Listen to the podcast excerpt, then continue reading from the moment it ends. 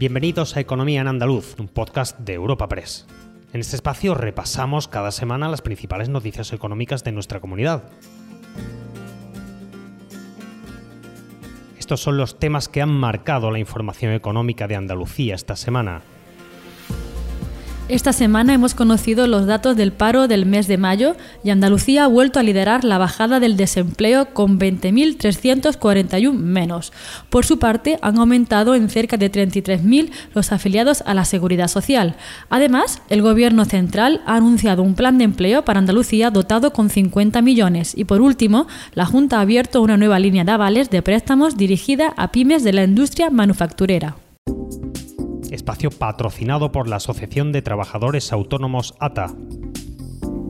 El paro en Andalucía ha bajado un 2,6% en mayo, lo que significa que hay 20.341 desempleados menos. De esta manera, el total de parados se queda rozando las 760.000 personas.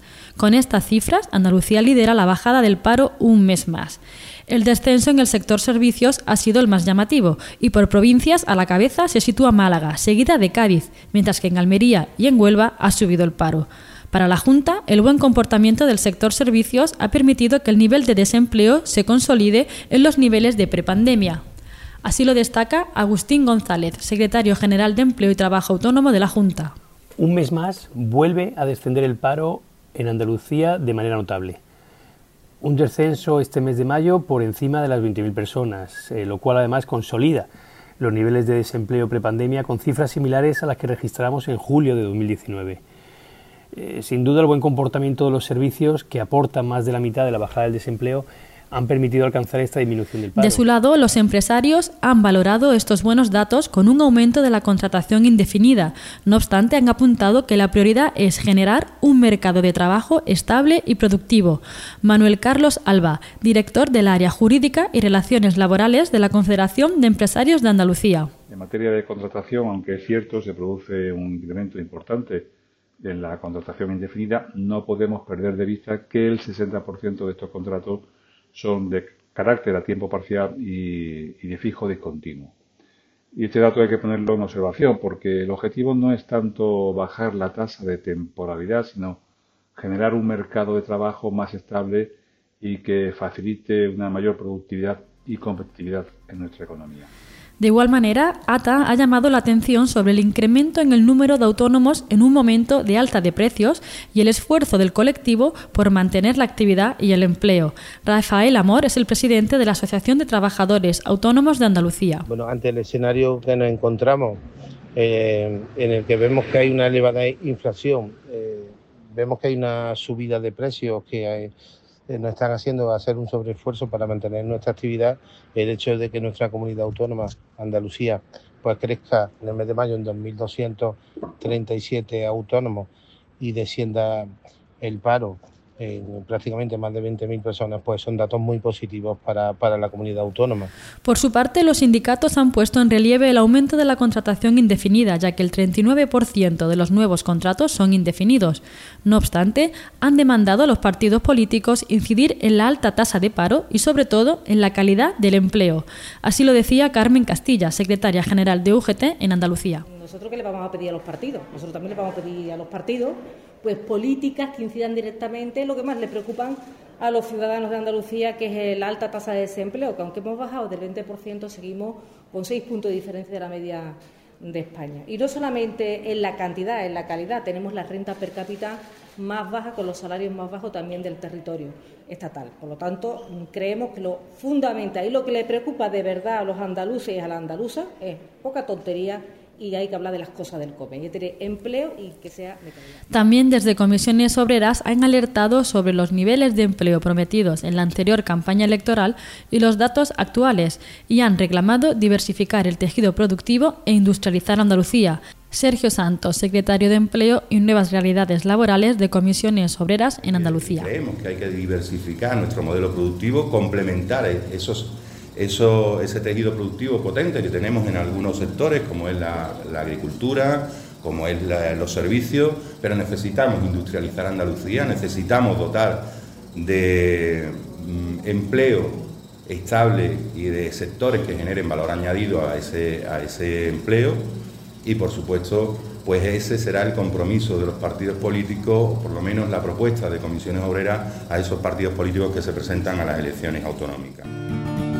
Lo hago por tus abrazos, por nuestros paseos, los viajes y conciertos juntos, por tu sonrisa y por tus besos.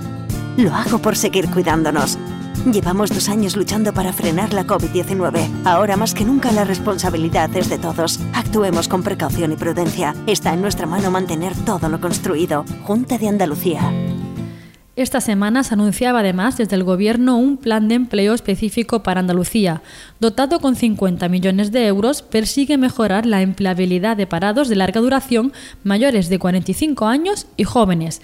La medida era anunciada por la vicepresidenta y ministra de Trabajo, Yolanda Díaz, que la describía así. Volvemos a volcarnos con 50 millones de euros, como hemos hecho el año pasado, en el objetivo fundamental de mejorar la empleabilidad en Andalucía dirigido a sectores fundamentales afectados por el paro, fundamentalmente el paro de larga duración, un auténtico drama, y también en personas mayores de 45 años, singularmente mujeres y también los jóvenes. Esperamos que, eh, una vez más, los 50 millones de euros sirvan para reducir ese diferencial negativo que a día de hoy, en términos de paro y en términos de empleo, tiene eh, Andalucía respecto del conjunto del Estado.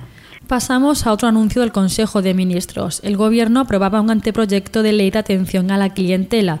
La medida fija la obligación de atender a los clientes en un tiempo máximo de tres minutos en servicios generales de información, reclamación y posventa, entre otras cuestiones. En una primera reacción, Endesa en Andalucía afirmaba que se adaptará a los requerimientos de consumo y llamaba la atención sobre las repetidas modificaciones, apuntando que no deja de ser una alteración del ritmo normal de una empresa. Rafael Sánchez, director general de Endesa en Andalucía, Extremadura, Ceuta y Melilla. La compañía siempre adaptará a los requerimientos que le establezca el consumo y el regulador para seguir eh, atendiendo con los parámetros que nos vayan exigiendo. Es verdad que estamos teniendo un año de muchísimo cambio regulatorio, que no es por justificar con ello que puedan haber, haber tenido alguna, algún tipo de demora, ¿no? pero cuando estamos precisamente derivados de los cambios de precios con esta situación del gas a nivel internacional, de la guerra de Ucrania, si vamos sufriendo mm, repetidas modificaciones en la forma de facturar, de atender, pues no deja de ser una alteración al ritmo normal de cuando una empresa tiene su precio y su fijación de productos sin tener que, alterarlo esto en una semana en la que volvía a la plena actualidad la inflación. Según el dato adelantado, en mayo volvía a subir, se situaba en el 8,7% tras el leve respiro registrado el mes anterior.